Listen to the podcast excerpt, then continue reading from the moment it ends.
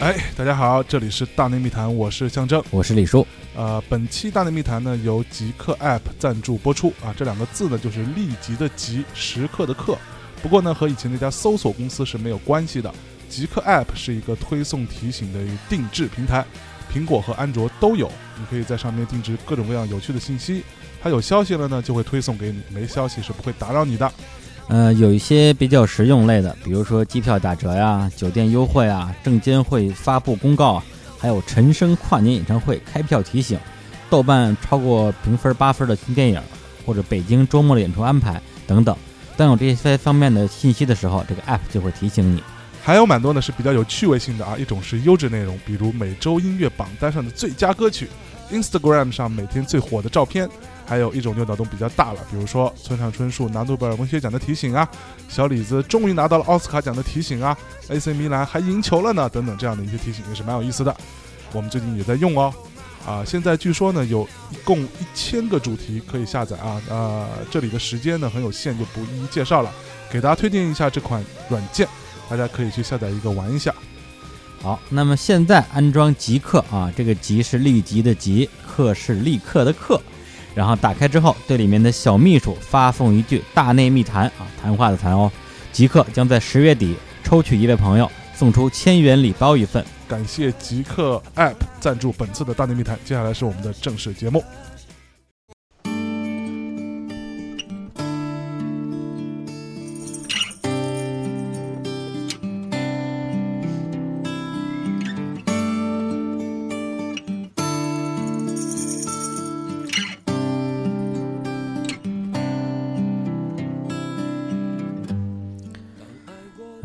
伴着一首老狼的《昨天今天》，我们再次来到民谣路口。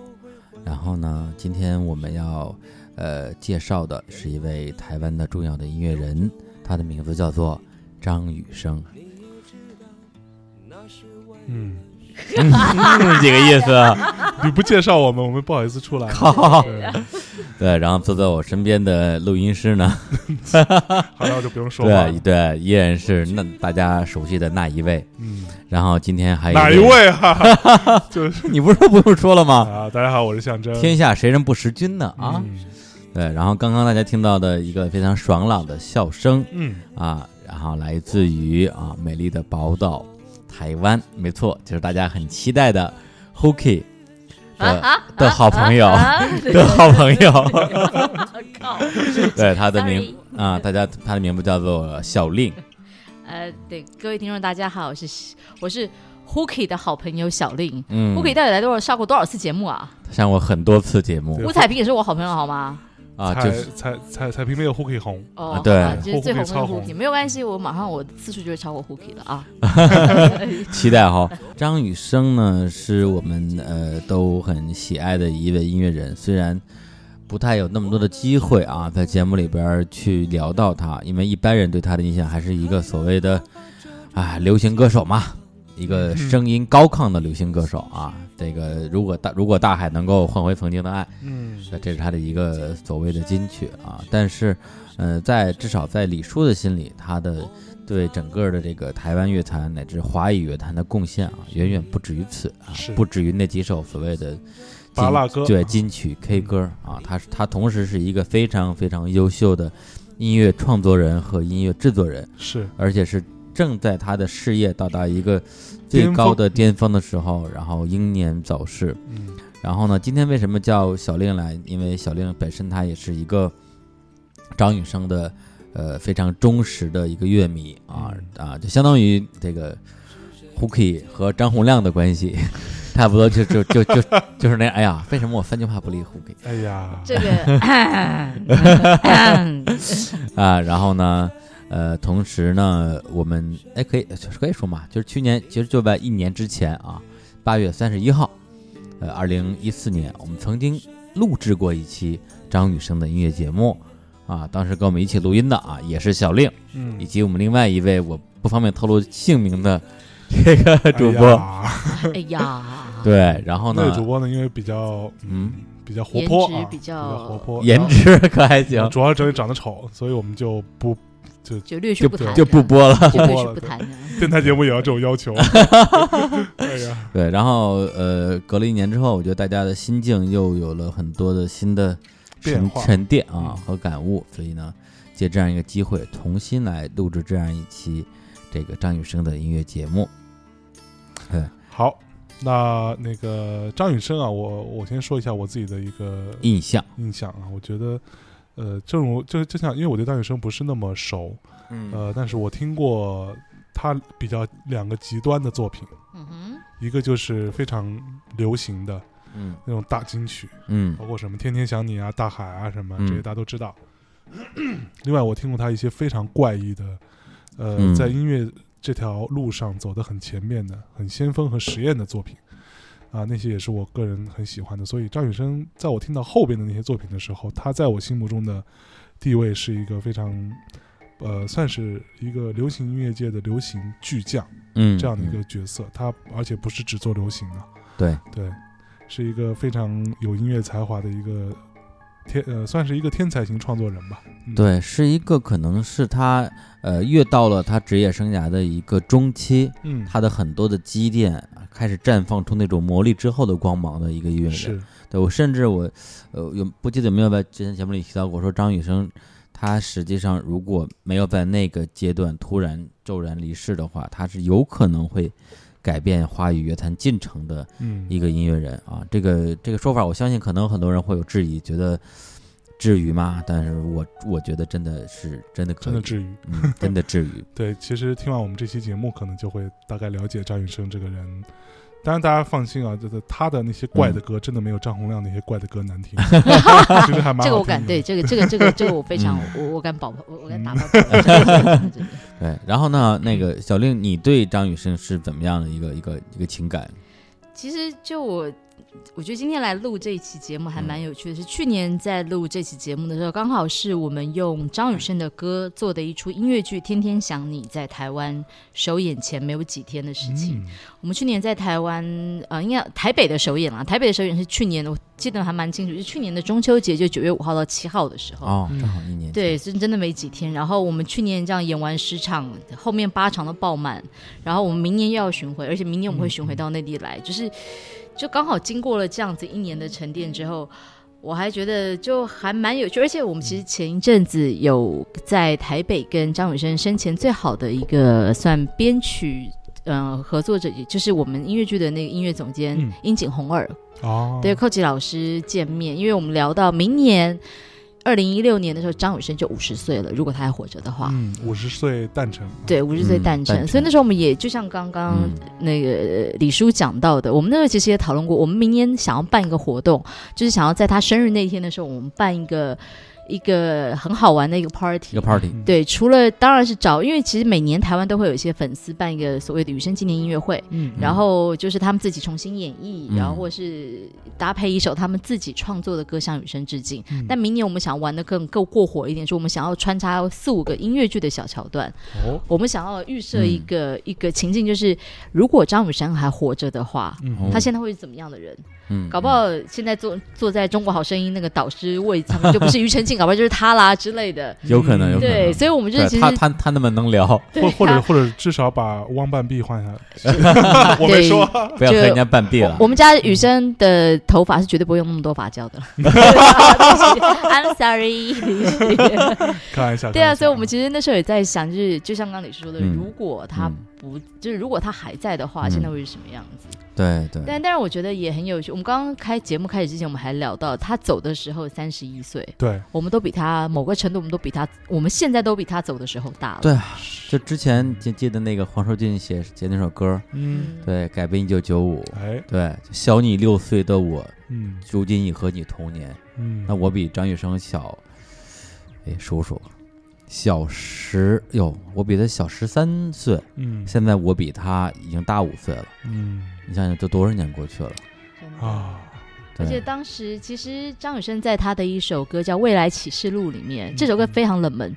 然后，但这首歌里面他那时候就已经有有写到，比如说网络对于人们未来社会环境的，然后人际人际互动的一些影响。所以其实，呃，张雨生是一个双子座，某个某个程度，双子座人都有点神经病。嗯嗯然后，那我自己是自己在，不管是以前我我是很早很早的时候，在大学的时候有请他来做过一次座谈会，嗯然后那时候他来来出席座谈会就没多久就就就出事了，嗯。哦。然后那次很短暂的的就当场有听到他讲他嗯对于流行音乐产业的一些观察，然后乃至因为我们后面因为为了要举要要做那音乐剧，我们这就是前两年密切的跟他生前最好的朋友，就是我们说那英杰老师、嗯有很密切的互动，听到了他蛮多的故事，嗯我觉得他真的是一个蛮蛮天才的人。嗯对他的天才不是指那种才气的迸发，而是他真的看得到、看得透很多人世间的一些本质。是，嗯，那我们要不然先先来首歌吧歌吧。对，呃，第一首歌呢属于张雨生刚刚进入歌坛啊，嗯初试提升的时候的一张专辑，就叫做《天天想你》。嗯，然后呢，是一九八八年发行的，然后我们就放一首他的这个同名主打歌《嗯天天想你》。当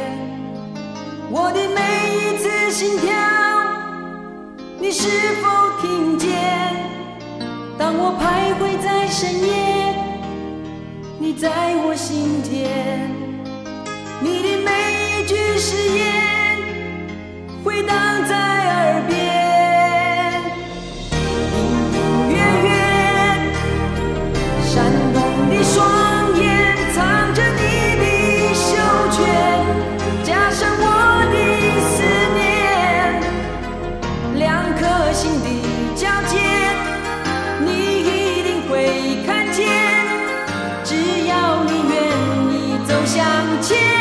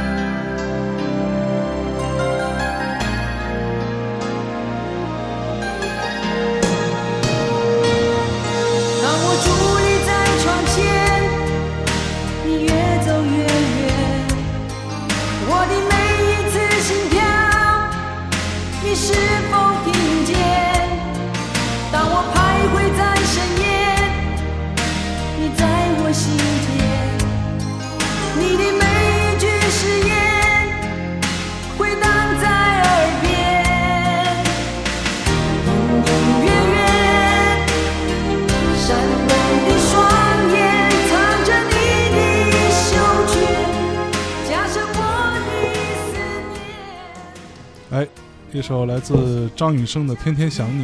嗯呃，先给大家介绍一下张雨生这个人吧。嗯呃，张雨生呢，呃的英文名字叫做 Tom 啊，Tom Chang，一九六六年六月七日出生，一双九九七年十一月十二日去世，台湾的国立政治大学外交系毕业的嗯女学生。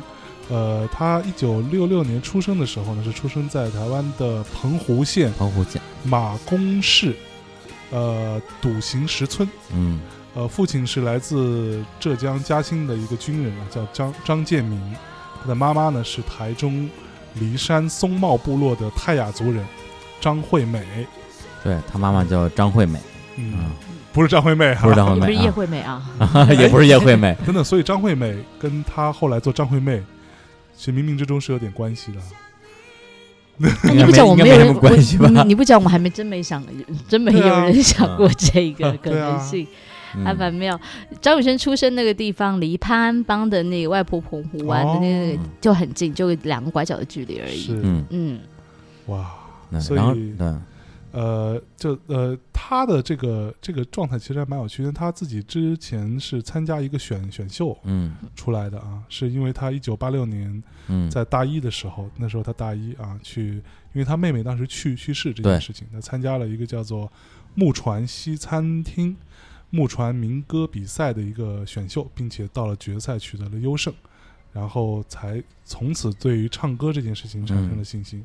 然后张雨生他如果是从这个呃现在说的说说法来讲的话，他也可以成为一个所谓选秀艺人，因为他他在台湾那时候也参加了很多的比赛，嗯。包括什么这个什么热门音乐大赛呀、然后嗯。也因为这些呃比赛认识了很多的这种音乐制作人，包括他后来这个外号为就很多人都管他叫叫小宝嘛，嗯。后来就变成了宝哥，嗯。呃，也是因为跟这个经历有关系，因为他之前曾经签约这个台湾那个音乐的制作人叫翁孝良的一个唱片公司叫民声传播，嗯。然后他们底下的艺人呢，除了张雨生之外，还有还有一对儿，呃，其实我没听说过的一个 一个组合叫知己二重唱，啊，那两个人的名字分别叫曾宝明和吴志华，然后曾宝明的小名叫宝宝，嗯，然后吴志华跟张雨生就变成了二宝和小宝，这就是这个张雨生这个这个这个 小宝这样一个名字的由来。嗯，然后差不多就是在一九八八年的时候，张雨生他真正的一首所谓的这个呃初试提升的一个成名曲啊，嗯实际上是一首广告歌啊，嗯给一个黑松沙士是什么东西？一种那个沙士其实就是就 root beer，对就是就就是像嗯。那个麦根麦根啤酒那样，嗯，对，其实就是一那种饮料，饮料，对，那是黑根黑根是台湾一个嗯。很老牌的一个饮料的，那个那时候那 MV 特别红，我们都还记得那个广告，就是有一个年轻人在路上跑，嗯，然后他不小心撞倒了一排脚踏车，嗯。然后就是挥着汗水，然后然后举着辛苦的服，然后就搭配上这首歌，然后、哦，对我的未来不是梦，对我的未来不是梦。嗯。我觉得那个时候其实大概，哎，我先跳，我先跳一嗯。拍到前面，哎就是刚刚刚你们讲到他，因为他妹妹去世而出嗯道的这个事情，其实他妹妹是在国中的时候不就不小心溺死的，嗯。然后他一直觉得他妹妹唱歌唱的比他好，因为、毕竟因为张雨生他们一家兄弟姐妹都有半个原住民的血统嘛是，啊，对，那能歌善舞，嗯。对，然后哦张妈妈到现在还是很辣，但是还是非常漂亮，完全看不出来是那个年纪的人。对，然后而且泰雅族出美女啊，徐若瑄是也泰雅族的啊，啊，徐若瑄太哦好，对，徐若瑄泰雅族的，所以泰哎呀雅族出美女啊。瞬间对泰雅族有了一个印象。对，就是那个哇，样子，是因为徐若瑄吗？对啊，脑子里就对，本来就就就出来了本来你跟李叔说什么这个族那个族，他其实听起来差不多。对，但我一讲徐若瑄，就就有就那对画面感就出有画面啊来了吧？对，所以就是在这么好的基因啊，那张爸张妈也是在就是军中的类似像歌舞队这样认识的。康乐队啊，对康乐队，所以张张妈也很会唱歌。然后那张雨生就觉得他妹妹其实就是不幸意外死的那么早，然后他觉得他妹妹未完成的这些音乐上面的天赋跟才能，让他他觉得他会试着努力去再继续发挥看看。嗯他后来有写一首歌叫《妹妹晚安》，然后应该是收录在卡拉 OK 台北舞那那一张里面吧？对，然后就是就是献给他妹妹的。哦，对然后那其实我再回到我的未来不是梦，我的未来不是梦那时候是一九八八年嘛，嗯。那时候这首歌为什么红？那时候刚好也是因为台湾经济起飞，嗯。所以那个时候其实某个程度，哦我们那时候还是相信，就是所谓的努力就会有收获这件就会赢。事情。嗯。对对对对对对，所以所以这本就是这首这首歌，其实刚刚好打中了那时候整体大的那个社会在往上走的那样子的环境，嗯。对，所以就一炮而红啊！包括他的嗯那个嗓音，真的、真的没有没有多少人可以比得过他。是，其实我想回想起来，我们刚刚听到这首。呃，天天想你啊，嗯。是我听到张雨生的第一首歌，嗯。啊，是我第一听第一首不是我的未来不是梦，不是是这个，是因为我哦那时候看了一个什么台的一个 MV，嗯。他有放这首，然后我记得我还现在依稀还记得那个画面是一个他在弹钢琴，然后整个画面非常的朦胧，那个时候都很爱那时候很喜欢那个朦胧的状态，没错。然后他的头发就那样，然后我当时听这个，我看的样子知道是个男生嘛，嗯。啊，他嗓音出来，我觉得哇，这个男生怎么声音像女生一样，嗯，就非常的高亢，然后非常的穿透力很漂亮的声音，嗯。对，然后这首歌又是，就是那时候是让我非常，嗯，那样我那很小，嗯。让我就觉得说啊，怎么一首歌这么好听，就是那种流行度和他的整个歌的写法很工整，让我觉得非常的意外。嗯。那个时候对这个人产生了很强烈的兴趣。嗯。那我们讲一下这个《天天想你》这张唱片是在一九八八年十一月一号啊，由台湾的飞碟唱片呃发行的这张唱片啊，那是呃当时是呃因为那那个时候我看到这些介绍说好像没有 CD 呃，卡带，卡卡带。卡带出的是啊卡带，对，基本上就是张雨生这一张，就《天天想你》跟那个《七匹狼》那个嗯电影原声带，那两个应该是我们这个年代很多人的对于所谓的华语流行音乐的启蒙。启蒙对，而且因为你刚刚讲到张雨生声音高亢的，我还好像听过一个笑话，就是人家说林志炫那个叫做男高音，张雨生这个东西，张雨生他的嗓音已经算是女高音的那种 level。呃对，所以就是他，所以他那时候一出来，真的很多人真的都是在电视上的广告一出来，大家就毛、就鸡皮疙瘩都起来了。是其实时至呃不是今日了，前一阵我那会儿呃有一次就是当时还在做苏打绿的时候，然后嗯跟清风还聊天，嗯他也强烈的表示自己对于张雨生的热爱。然后完了，我就问他啊，因为然后我就啊，我想起来，我问你好像翻唱过《我的未来不是梦》，他说对啊，因为我非常喜欢这首歌。然后我就听他那个版本的时候，我也能感觉得到，就是就是那种冲劲啊，那种青春的那种力量。你觉得说真的，我要往前冲，世界就是我的这样的一个感觉。虽然我出身没有很很含着金金汤匙，但是我要靠自己努力，有这样的一个劲儿还在。尤其张雨生那个造型，就是你知道那在台湾的八九零年代，就是两大的那个本土唱片，一个是飞碟，一个是滚石嘛。对，那滚石其实是稍微走一点文艺范儿的，是，然后飞碟就是专门打造偶像的，是小虎队那时候就飞碟的。嗯嗯，那但是张雨生他一出来是好宝宝，他真的是好宝宝，是所有妈妈、所有家长心目中的好宝宝。然后穿的干干净净的衬衫呐、嗯然后戴个眼镜，很斯文，还是正大毕业的。是对高材生。对对对，所以哎，他所以所以正大在台湾到底是一个什么样的学校？就差不多跟清华北大嘛。对呃差不多对清华北大的文理或是人大的文理这样子的一种哦类。嗯对反正就是非常 top 的高等学府。对，他的就是我呃，那讲他的文科是是是非常好的。而陈绮贞也是正大的呀，啊，嗯所以嗯对陈绮贞是学哲学，嗯然后张雨生是学外交。外交的，嗯然后张雨生这张唱片，他有一个制作感言、嗯啊，这个李叔给大家念一下，我觉得还是蛮，我看了一下还蛮感动的。对对，呃，刚才小玲也提到，他走入歌坛跟他妹妹的这个突然去世，你看他他自己也是突然去世，嗯呃，有很大的关系啊。他是在一九八八年的时候的呃十一月发行的这张唱片的创作感言中写道说。两年前，从小与我最亲的妹妹在骊山附近的山涧不幸溺毙，那一年她才十五岁。虽然从头到尾我没有掉一滴眼泪，但这个伤口一直在我心中。她是那么可爱，那么懂事，而且歌声又那么好，老天真不公平。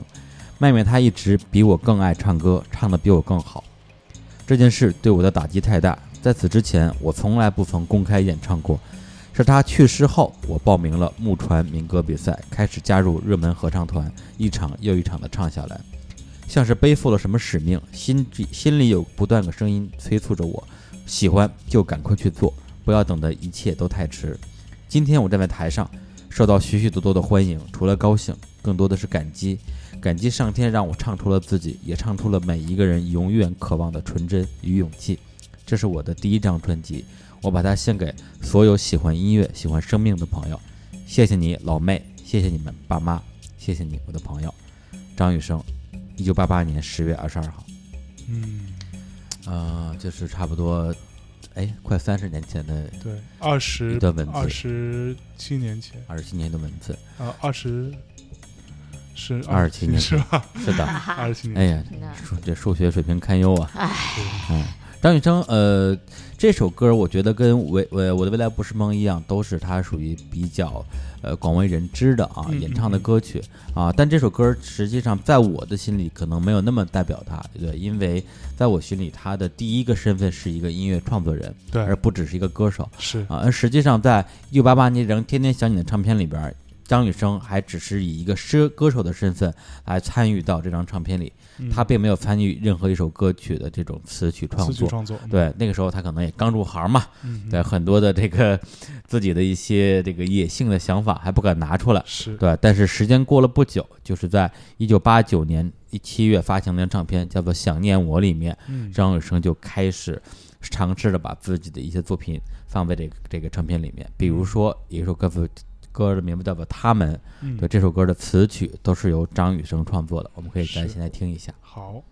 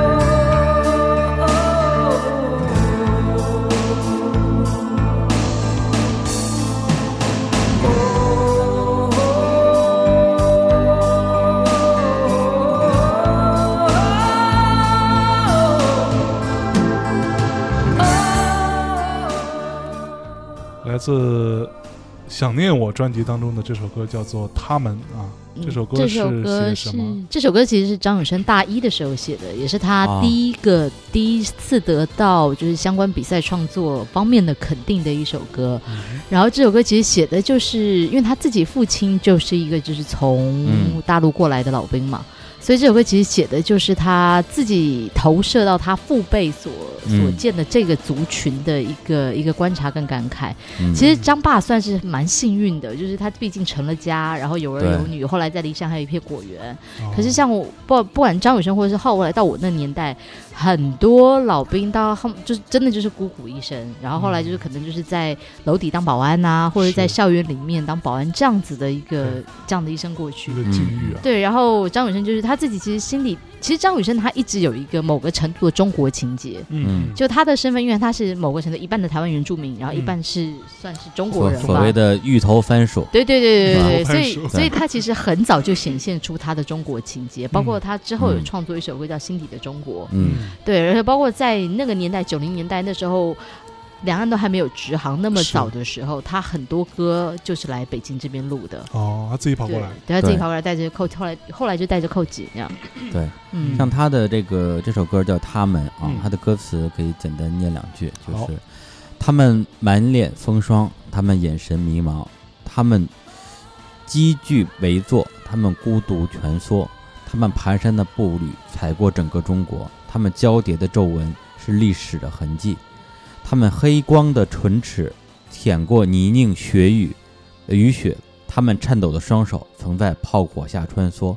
嗯对他，其实他在这种呃自己的创作里边表现出来的这种大历史啊、大历史碾过的痕迹的，对这种感慨，是在我们在很多的这种所谓人文歌手身上，对时常可以看到的，包括我们之前非常喜欢的像陈升，嗯对吧？他也在不止一首歌里边写到了这种。呃，就是到对到啊。台湾的一些老兵啊，他们的一生，包括什么一个什么一什么一个老爹的什么什么自白之类的，嗯。就成天拉着他唠唠叨叨。是。对其实有很嗯。多这种台湾的老兵，他们呃终其一生吧，都嗯还在就是呃算算是怎么讲，就是嗯。幻幻想着，对，就是有一天还是能回到故土的。所以其实你看张雨生那时候才多大，嗯。就是我们我们为什么爱张雨生？他的另外原因是因为其实他那时候他才二十二十出头，二出头，嗯。那么小的年纪，就是他的创作就是已经不局限于情爱这件事情，是他其实关照的是嗯。整个国家，整个可能跟他念社会就是正大外交系啊有关系。对他关照其实是更大的一些视野，然后这也你看他那么早的创作就已经就已经有这样子的情怀，就是嗯嗯，比如说周董或是或是啊，对，你看他到现在可能都还写不出这样子的东西，嗯 就所以我们就觉得就是怎么会有时代不同，对真的，然后然然后我我我嗯大概念一下这个呃他这张唱片的一个感言吧。啊，嗯。感言当中我就念一个开头，他说：“虽然生命中有许多朋友的面容会随着光阴而无法辨识，而我却要用歌声留住你的记忆，就让未来等一等吧。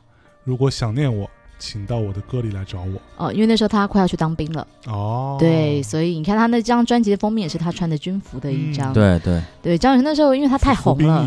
对，他那他很红，那时候他还，我记得他还演过一个，应该是蛮，嗯、就是集数不多的一个连续剧，讲八二三炮战的，还演过连续剧，对，连续剧。哦。然后他，我印象特别深刻，就是他哦演一个一个小兵，嗯。然后被打过来的炮弹，然后正中那个正中额头，嗯然后那个镜头就照着他那个就是眉间的一点红，然后倒下去那个画面。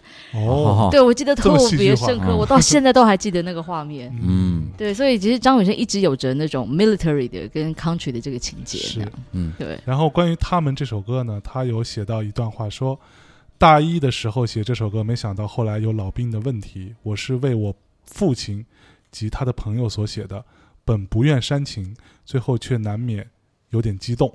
每当父亲神采奕奕地谈起当年，我知道他的心底就会深深地抽痛一阵。那些孤身守着残灯的老者，是文明无能抚及的疤痕。对，张雨生他真的是一个文人吧？对，因为他的歌词其实有一些还蛮拗口的，对，就是念起来都没那么容易通顺。对，这个我觉得也代表他自己在这种写作方面的一个修养，同时也他在他歌词的表达上面也有一些能够通过简单的字句就触动人心的地方。嗯包括在他们这首歌的歌的最后几句歌词，就是他们以前也念过诗书，也谈过恋爱，也拥有天伦，拥有工作和自己的一片天空。他们今天有山上种树，有厕所收钱，有人也有人卖面卖豆腐和自己的风烛残年。嗯。对，就是他的这种感慨，我觉得是那个时候作为一个所谓的，好吧，声音高亢的流行歌手，嗯。啊、可能是呃外界是没有对他抱有这么高的一个期待的，对嗯但我觉得这是他自己的表达方式，是。对？今天之所以我觉得会呃把张雨生专门拿出来做一个节目，也是因为我觉得有太多太多的人其实不太了解张雨生一个是对。怎么样的一个音乐人，对。然后在这个呃想念我这张唱片里面，当然有一些呃更红的歌，包括。想念我啊，嗯同名歌曲肯定是一首啊拔蜡啊主打歌，嗯包括这个没有烟抽的日子啊嗯。但我觉得，呃，今天我们放的歌曲呢，应该都是以张雨生自己创作的歌曲为主，嗯对，这样才能勾勒出他整个人的一个创创作历程。是对。好，那这张唱片呢，就先到这里。先到这里。好，然后呢，在张雨生这个发表了《想念我》这张唱片发表的时间是九一九八九年，呃，之后又过了这个呃，应该是三年的时间啊，嗯因为他服兵役嘛，对，对，刚刚好。就 呃那时候我们那个年代的兵役带还是差不多两一年多，将近两年。哦，对那出来得准备一下。对，那时候服兵役是是真的服兵役，对，就没有那么容易啊，在里面了那个摸鱼，呃摸鱼，对，然后他就出来之后啊，发表了一张全新的个人唱片。这张唱片我觉得是张雨生进入自己作为一个音乐唱作人的一张非常完整的理念的表达的专辑，叫做《带我去月球》。嗯，值得一提的是，这张专辑的几首歌大概对，大概十几首歌吧，嗯所有的作曲张雨生。嗯，然后百分之八九十以上，就好像只有两首歌的作词不是他，其他的作词全是张雨生。嗯我觉得那个时候唱片公司也也还蛮放心的，，但是但我觉得这个 这个逻辑上来说很，我我我就像嗯。你刚刚之前讲，嗯。你觉得呃雨生后来他慢慢的可以去呃嗯。爆发自己的嗯一些创作的想法，嗯。我觉得这个是他博弈的结果了。我觉得是他因为比如说他之前唱了好好几首这种大卖的歌，对他可以跟唱片公司要求说我想出一张我自己的东西，唱这个事儿听着有点耳熟，哎，哎张洪亮，张洪亮也有也有一样状况台。湾人都这样哦，姓张，说哎，好，又姓张对又姓张，说没关系没关系对，反正你要卖嘛，我帮你出卖的歌了啊！现在你卖了哈，卖了我出我自己的歌，对不对？他会有这样的状况，所以某个程度没有带我去月球，也就没有大海了。也是。对因为没卖好。对啊，他如果如果没有带我去，他他想说，那那好，那你赔钱了或者怎样，没赚到钱，那我出个大海给你。嗯，对对对，后来大海的确是因为带我去月球没卖好，所以哦，所以他就对很，痛苦。一般这种情况就 一定会发生一些人间惨剧。对，真所以就会一一张那种比较 K 的歌卖的歌，一张一张不卖的，就会这样交叉出现。嗯，对，但是现在其实听起来，《带我去月球》这张唱片里边还是有一些很好的这种音乐的动机。是，对，当而且当时嗯带我去月球。带我去月球这个 MV 曾经入选过，应该是 MTV 台的一个大奖的一个最佳 MV，、就是那是他他有代表亚洲对有带去呃去比赛。去去在亚洲区去参加九二年的全美音乐奖的对。最佳录影带奖，去参赛。嗯我我我当时记得那时候我有看，嗯，嗯。是凤凰卫视吧，还是放过电视放过，放过这支 MV，嗯当时我看，我靠，这这太飞了，这东西。那时候对那时候看起来就觉得的确别特就特别厉害，你知道吗？对那时候我们看看什么小虎队啊，什么都是那样，就大家摆一摆对啊 pose。就正就九二年，正好是说我们我们小学毕业差不多那时候的时候。我还我还没毕业你也没毕业，嗯，对，然后就听这么一首飞歌，对那咱们咱们飞一个吧。对这首听一下这首歌其实词特别好玩，对如果你要带带，如果你要漂流宇宙，你要嗯带什么去月球？而且这个这个放歌去月球。而且这放这首歌，我我一定要讲一下，就是因为嗯张雨生的歌实在是太，就是他的文学素养太实在太高，所以有一些平常我们大家想不太想不太到的词，他都会放上去。嗯比如说像《带我去月球》里面，待会儿大家就会听到啊有一首歌叫做呃，因为征战杀伐，所以我就要没有朋友。啊，然后那时候我一个我一个 DJ 朋友跟我说，就是那时候因为早期就是大陆这边那就打口碟嘛，啊他那时候都买的打口碟，他们打口碟里面没有歌词，没有那歌词本儿，是，然后就是听着听着那个放的歌写歌词。哦自己抄，对他每次听到这张这这句话的时候，都嗯都把它听成因为整张沙发，所以他就在想，为什么人有人会因为一张沙发，所以就没有朋友？对对对对对来来来，后来很多来我们现在听一下这个整张沙发啊。好，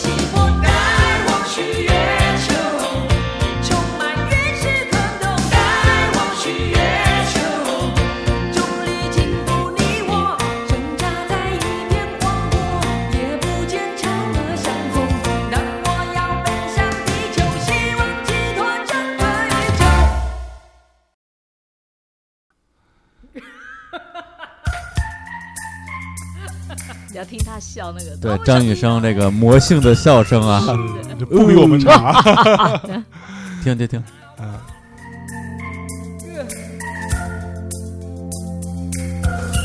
他刚才说了一句什么？把我的小提琴拿来好不好？然后小提琴就拿真拿来了。所以这招不不是那个周、啊周董先玩的，周周董会说哦，嗯，我再再配唱，然后呃鸡排饭谢谢，不要加蛋。对。好，那我们来看一下，就现在其实我我自己对于《带我去月球》这首歌是印象非常深刻的，因为我当时对它其中的两句的旋律是非常嗯。印象深刻的，嗯。就是刚刚他那个副歌的那个哒哒哒哒哒哒哒的那那样的一个旋律的一个走势，然后就以前过桥嘛那种。对，以前没有听过有人这样写东西啊。呃，带我去月球这张唱片收录在呃张雨生同学嗯。的一九九二年的二月二十四号发行的《带我去月球》这张唱片当中啊。他这个唱片非常有趣啊，他在唱片的文案当中画了一个这个唱片概念之树状结构。我张雨生首先他真是一个超级大话唠，他每张唱片都要写好几千字的文案，对就是以至于我们什么都不用干，念文案就能念一期节目。对，其实这个很厉害，你知道，就是对于很多音乐人来说，他根本不擅长写，不是不擅长写不擅长写字儿。对他写写词是 OK 的，对对对写字是很很复杂的事情。嗯，但就就需要唱片公司的人帮他写文案，但这种你看公司觉得就很轻松嘛，啊对啊，对，你需要自己做，好啊，自己做对不对？对多简单啊对不对对，一站式，对不对？多好。对，啊还画了一个树状图树，状图啊，他树状图还写了一个说明啊，他说所有上列之曲目皆是由于概念上的串联，但他们因解释而结合，再以结合后的姿态回过头来我有点怀诠释整个，概念。对我有点怀疑是他哲学系还是陈绮贞哲学系，对你知道，而且这个问题，在于，说这种话啊只有啊他能写。对对对，如果唱片公司给他这么写，就是唱片公司不会写这种东西。对因为我没有办法知道你到底是怎么创作，到底是怎么回事儿。嗯对，然后它的这个结构图上面最上面写的是无题嗯，啊，是也是一首歌啊，嗯然后那个下面啊分成两个分支，一个是总发油，对，另外一个是这一夜我睡不着。总发油当中就包括了带我去月球，我就要要转弯。这一夜我睡不着当中包括了湖心草生长，跟魔幻台北啊，嗯草生长，魔幻台北和现在这样。然后底下有一个大大的总结，叫嗯我呼吸，我感觉我存在。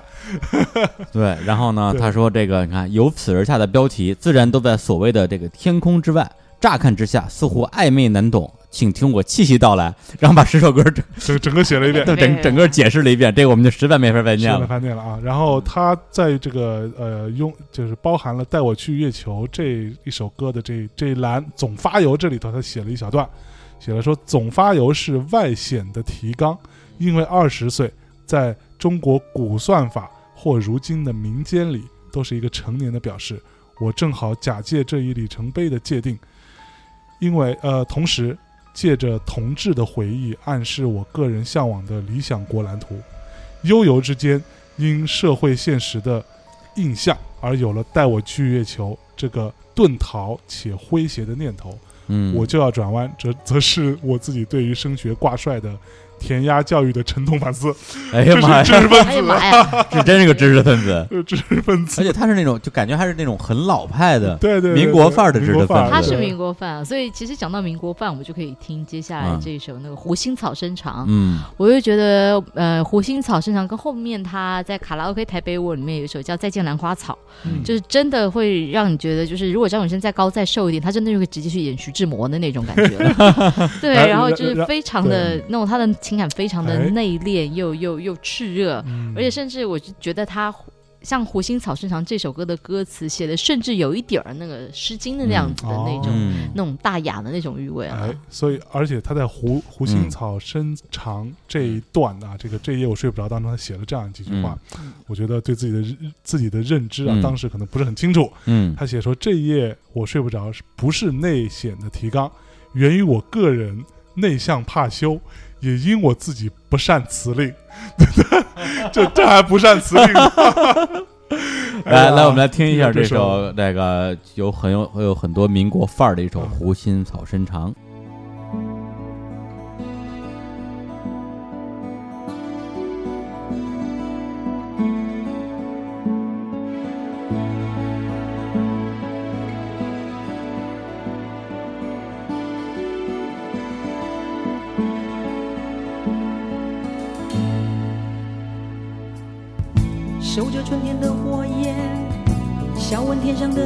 家，我该不该细细想他？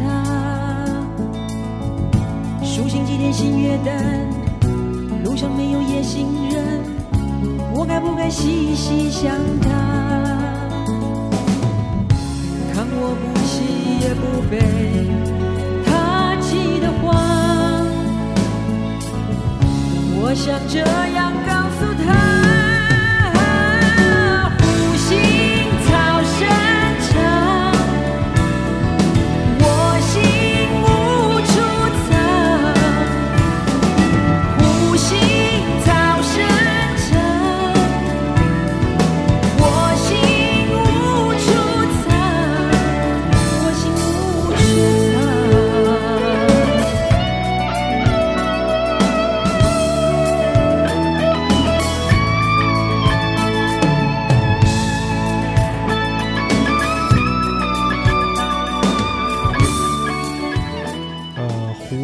草深长长这首歌的作词、作曲、编曲编曲都是张雨生先生啊。嗯，呃，这首歌它的歌词啊，歌词李叔给大家念两句，我觉得还蛮拗口的。要不然我让让让我让那个哎呀，我会跟 Hooky 说你三句话不离他的。哎呀，习习习习习惯习惯，职职业病职业病。小六你来你来，哎呀，小小丽会伤心的。我们念前面还是念副歌？都可以啦那就从前一开始好了，念前面一段儿。嗯，他说：“守着春天的火焰，然后笑着问天上的云霞，我该不该细细想他？然后舒心几点星月淡。”哇塞！我不好意思，我就跳一下，就这句话真的是，我觉得真的是唐诗时候才会出现的这种排比。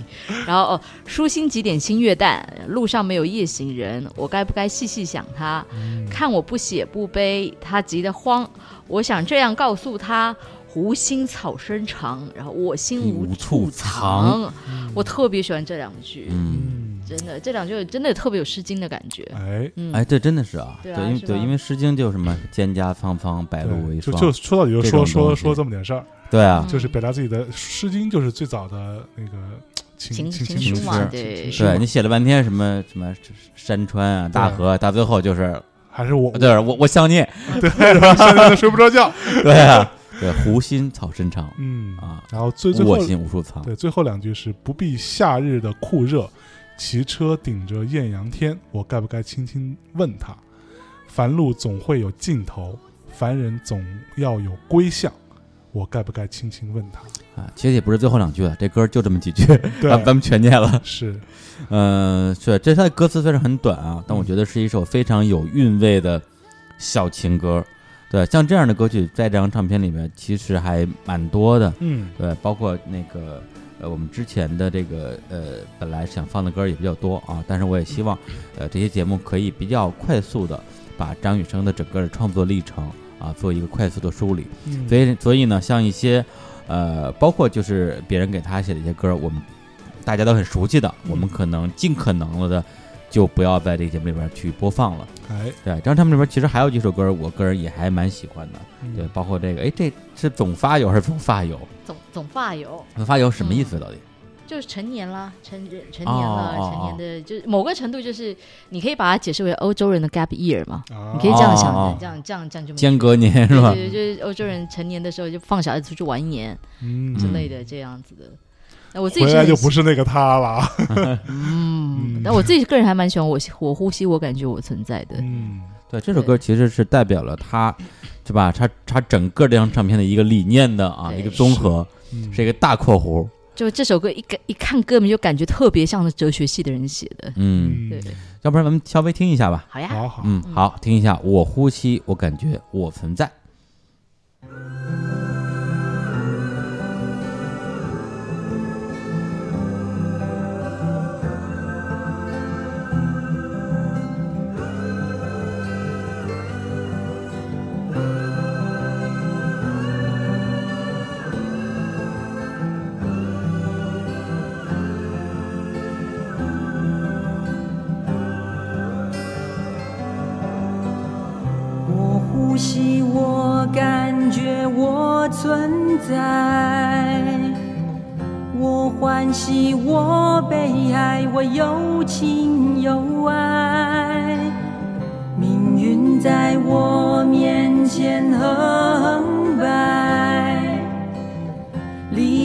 回荡在我胸怀。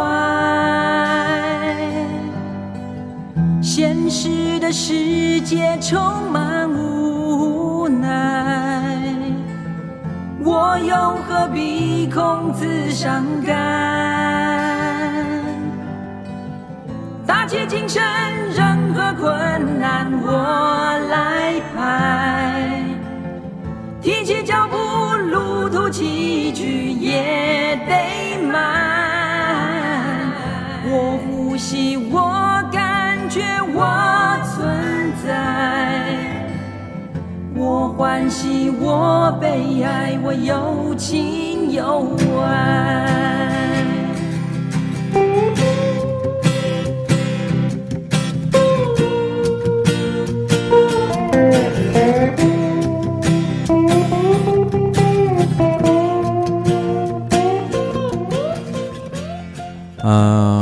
这首歌啊，也是这张唱片里面呃可能唯二的一首，不是由张雨生自己作词的歌曲《我呼吸，我感觉，我存在》。它的作词人叫做陈陆辉啊。本来我想，哎，这首歌歌词其实其实写的也蛮有这种政治意味的。嗯然后想这个作词人到底是何许人也呢？就搜了一下啊，陈陆辉，台湾政治大学选举研究中心主任，美国密歇根州立大学政治学博士。对，就是这么一位啊，就是应该说是，这算学者还算官员啊，都是吧？呃，是他的算什么前辈吧？啊，应该是前辈了，学。长来着。嗯，所以你看，这张雨生的创作，其实知识分子的那个气息真的特别特别浓厚。是，嗯，对。然后在这个一九九二年的带我去月球之后啊，我们可以想象发生了什么事情。呃，就是啊，曾经的这种，呃，因为什么天天想你啊，我的未来不是梦这种唱片啊，被整个音乐行业和这个歌迷关注并且喜爱的张雨生掉到了一个人生的第一个销的销量低谷对。啊，不过这个这个还不是他最低谷，最低谷还在后面。在后面对，应该被唱片公司这个骂得很惨，嗯。所以呢，相我相信双方之间一定发生了很多的事情。冲突，的冲突，告诉他你这么玩儿去，别干了，就之类的。于是呢，就有了呃，对于很多的不是张雨生的乐迷，可能最最熟悉的一张唱片，名字叫做《大海》。这张唱片呃，实际上距离这个《带我去月球》这张唱片只隔了十个月，应该是用来还债的。对，真的是还债。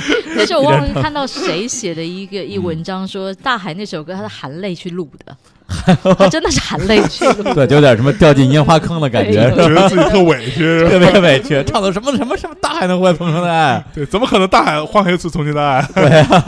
对，拔蜡歌曲啊，但是也是这首歌可能，呃，从这个流行音乐的角度，成就了张雨生后来的一个所谓的这个歌手的江湖地位嗯啊。那于是我们现在就来放一首《我是一棵秋天的树》。哎哎哎，跳的有点快。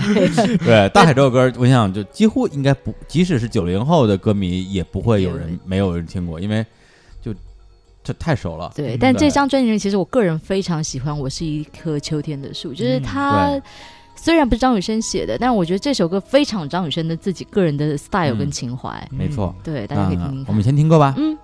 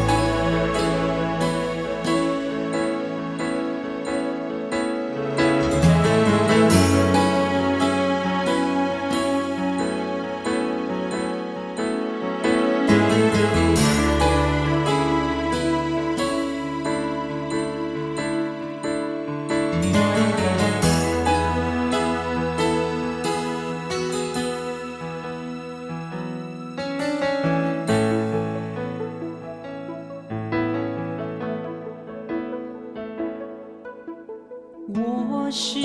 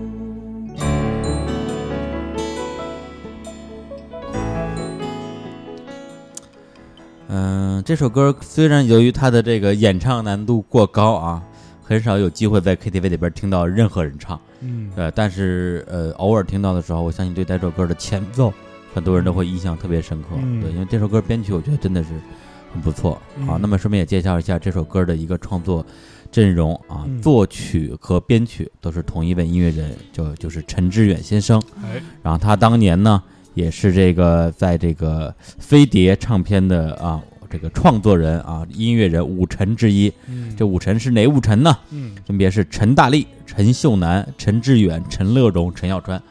对，就是那个那个时代，之前是飞碟，后来被被华纳收购了嘛，是。就无数的脍炙人取的歌都是这五位。对，尤其其实，在张雨生的成功过程里面，陈志远跟陈乐融这两个人对他来说是影响特别大的。非。常的大的帮助。然后这几个人同时前后打造的艺人还包括，就我所知的啊，嗯。姜育恒嗯，很多歌是他们写的，小虎队。是。对，基本上就是这几个人弄出来的。对，然后这首歌的作词人呢是许常德。嗯。啊，然后陈志远先生特别呃遗憾是在二零一一年的三月份。因为癌症啊，嗯。也也已离开了这个世界，享年也只有六十多岁。是。对，其实我觉得也是因为这首歌的基础，就是我自己觉得这这一张专辑里面，可能我自己听的感觉了，就是《我是一棵秋天树》应该是张雨生唱的最舒服的一首歌。嗯其实他后面还有一首，可能大家不是那么多知道，是那个动力火车有一首歌叫《除了爱你还能爱谁》，是张雨生做的曲，然后哦许常德写的词。啊，那歌张雨生张雨生写的，嗯，你看，对对对对对，大家没有没想到吧？没想到吧？你听那首歌的间奏啊，就是用了很多原住民和声的那个元素。嗯对，那也我觉得应该也是这个时候定下的良好基础，然后张雨生后来再找他。嗯这张唱片基本上就是就是这几个陈给他弄的啊，比如说大海，对作词陈大力，作曲陈大力、陈秀楠，基本上这几个陈就就一起，出马了就是因为赔太多钱了，所以看到得得出来这张唱片的封。封面上啊张雨生跟以前都不一样啊，非常的喜，之前都是那种特别个性，对，特别个性。啊然后这张回到好宝宝啦，就就是回到那个感觉他的脸上露出了一一丝愁容。愁容，好像很迷茫的样子，想说妈的，我要还到什么时候这个钱？我 刚不是还看嘛？就这张专辑的那个文案，难得是不是他自己写写的？对，就是典型的情绪剥夺他的一切权利，对，不但不让写歌，也不让他写文案对，了。你就过来唱就是了。对，你这你歌人家也听不懂，文案也看不懂。是你来什么画个图什么的，对，你就好好唱歌就行了。我们来我们来念一下念一下这个文案文案里面几句话，这个反差很有意思非常啊有趣啊！大家看，就唱片公司的写法啊！说。记得他引进高歌着我的未来不是梦根本没提之前的东西啊！提我的未来不是梦，快快乐乐、单单纯纯的说要去当兵，接着又以迅雷不及掩耳的给又迅雷不及掩耳的给我们一个和想象中不同的张雨生。然后潜台词就是妈蛋，就 完全是通稿范儿啊。对，想象不同的就是一个 然后然后他，底下接下来写了一个来不及欣赏，来不及欣赏，转身又变，就是说这你们就欣赏就就就别欣赏了，你们也欣赏不了。对，我们都欣赏不了，就一次和一次不同，一次比一次长大。但是，但是热爱世界，热爱音乐依旧不变。然后，然后接下来是两句非常广告词儿的宣传语。对，来自盛产阳光的澎湖大海的孩子张张雨雨生，也变成阳光男孩了。对，一定要阳光男孩的意思啊。然后就最后还写到说，啊！来自大海，走向世界。对，对，包括啊，包括他有两句歌词写的也非常的那个，不，这样这文案写的非常的讽刺，是吧？上一次他用自己的眼睛来看世界，嗯，现在他用客观的角度来欣赏世界和自己，对，所以他邀集了音乐界的好手。陈大力、陈乐融、陈秀楠、李子恒、郑华娟、吴大卫、刘于瑞和陈志远等人，为这张专辑涂上了更丰富的色彩。就说白了，就是就不是就不就不让不让你玩了，不让你玩了。这样，对。哎呀，哎呀，于啊，于生对于是他有了脍炙人口的大海和我这个秋千的树。哎，啊，我觉得这个也不能说都是坏事儿吧，对，那至少我觉得为他未来他重新夺回这个掌控权，是，对，奠定了一个基础。嗯，是吧？就他这我卖了，我卖了，对啊，现对啊。在怎样？对，你让让我出去卖，我我卖了，对啊。还要怎样？现在让我回来再做点自己的东西吧。但是啊，张雨生啊，岂是这种啊啊忍忍气吞声之辈？嗯这张专辑里边，他还是在努自己的努力的抗争之下，哎塞进了两首自己写的歌。哎，对，两首歌啊，分别叫做《宁可让我苦》和《心底的中国》。嗯，对，那么我们呢啊，就来放一首跟他之前他们那一首可以互相呼应，可以互内这首歌啊，名字就是《心底的中国》。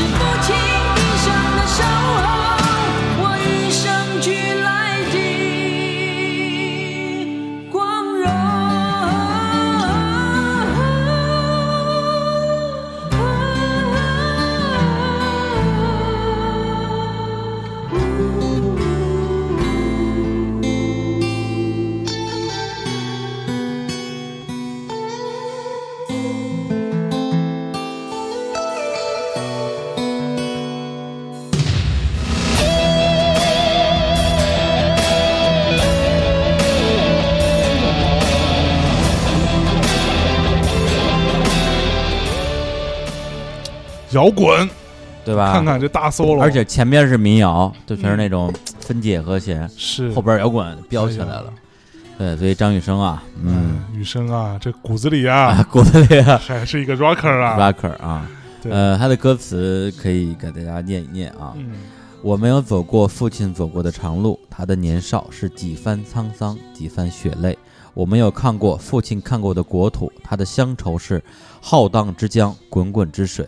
我只能偷偷瞄着父亲的眼眸，感觉他眼光最深沉处的浮云苍狗。我没有留下父亲留下的疮疤，他的伤痕是不敢不敢思议，不堪回首。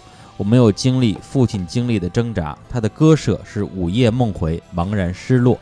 我只有悄悄等着父亲的动容，感觉他神色最恍惚间的爱恨交错。